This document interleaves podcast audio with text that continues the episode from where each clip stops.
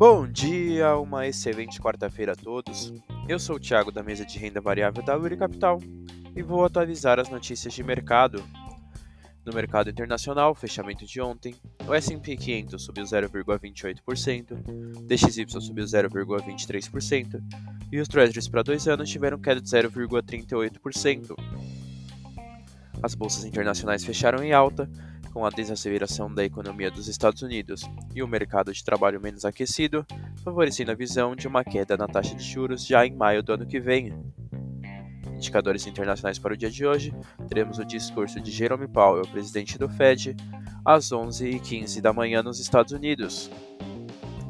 No mercado doméstico, fechamento de ontem, o Ibovespa subiu 0,71%, o Dow Food caiu 0,37%, e o D1F27 caiu 1,28%. A bolsa doméstica fechou em alta, com o setor bancário positivo após o balanço do Itaú, além da queda nos juros, que favoreceu principalmente empresas do setor de varejo. A alta não foi maior devido à queda de Vale e Petrobras. Indicadores para o mercado doméstico no dia de hoje: as vendas no varejo no Brasil saem às 9 horas da manhã. E no radar doméstico manter atenção justamente com os dados do setor de varejo e com as falas do presidente do Fed nos Estados Unidos.